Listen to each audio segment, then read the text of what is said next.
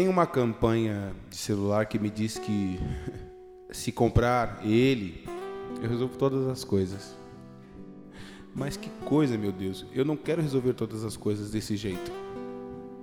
Hoje em dia, o celular que é lançado ontem, cheio de tecnologia, já está defasado hoje. O que eu fiz ontem já não tem grande valia hoje.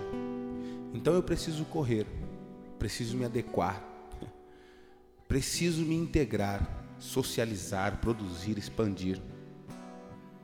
A sociedade do século XXI é assim. É a sociedade do movimento. Todos nós precisamos estar em movimento. Sabe, eu preciso sempre fazer algo, consultar um novo e-mail, ver o último feed, analisar o próximo projeto. Praticamente a gente vive no mercado de ações futuras da vida, onde o hoje já não me serve. Apenas o que já posso pensar em deixar pronto me serve. Então eu preciso estar sempre em movimento. Com isso, eu acho que estou vivendo. Com isso você acha que está vivendo. Mas não estamos vivendo, pois a vida está passando, sabe, tranquila do meu lado, do seu lado. Eu não gosto dela, pois eu estou focado. Você está focado. Você está muito motivado para prestar atenção na vida passando. Estamos sempre realizando, mas no final, para o que e para quem?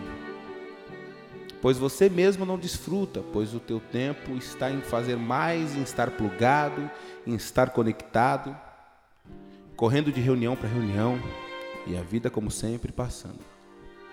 Estou fazendo tantas coisas, acho que estou vivendo na minha totalidade. Na verdade, isso aí é maior confusão, porque a gente não está vivendo nada.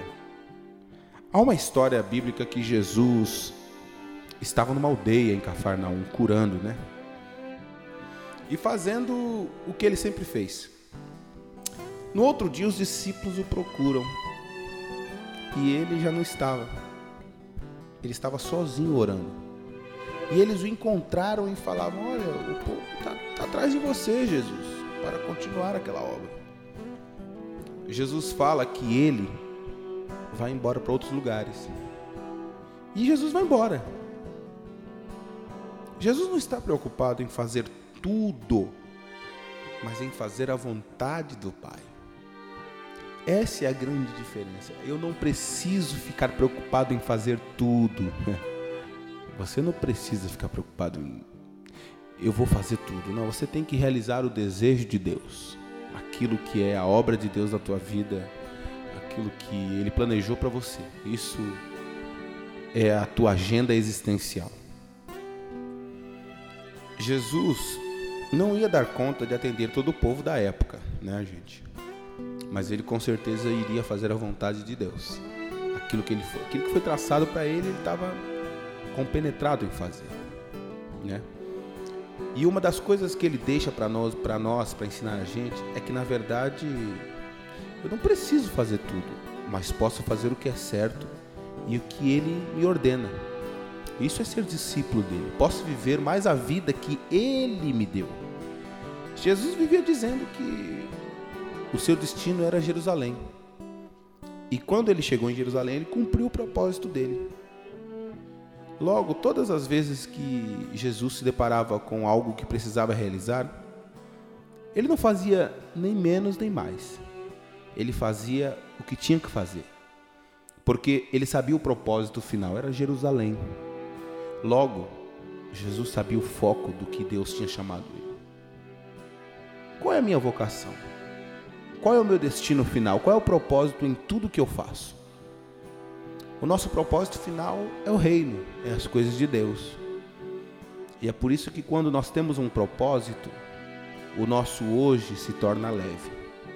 E as nossas vidas se tornam mais espelhos de Deus. Quando sabemos qual é o nosso alvo, quando a gente sabe qual é a nossa missão e entregamos o nosso caminho a Jesus, não há, não há porquê de perder a família, trabalhar demais, não desligar o celular de vez em quando e até deixar um pouco as mídias sociais. E sabe por que se eu sei meu foco e o final do que Deus pode me dar, então eu não desperdiço energia onde não precisa. Eu só sigo o ID de Jesus e vivo a vida plena nele como família, como pai, como pastor, como amigo e como servo da graça. Nesse momento que você ouve este áudio, essa ministração, eu te convido a repensar e reavaliar toda a sua agenda do que você faz, do que você deseja fazer na tua igreja, no teu trabalho. E que você possa realmente entender que Deus se chama não para ter perdas, não para viver sem descansar, sem ter uma família, sem ser alguém realizado. Deus se chama para que na obra de Deus você seja completo e completado como família. Hoje eu te convido a ter uma nova agenda. Fazer todas as coisas porque você obedeceu o ID e apenas o ID. E quando você faz para Deus, Deus faz para você como família, como pai, como mãe, como filho. Essa é a vontade de Deus. Deus quer que você viva pela graça e a graça te satisfaça e você tenha qualidade na tua vida. Que esta palavra entre no teu espírito e que a partir de hoje você saiba que a tua maior agenda não é estar ocupado demais. A tua maior agenda é fazer a vontade de Deus. E a vontade dele é boa, perfeita e agradável. Deus te abençoe.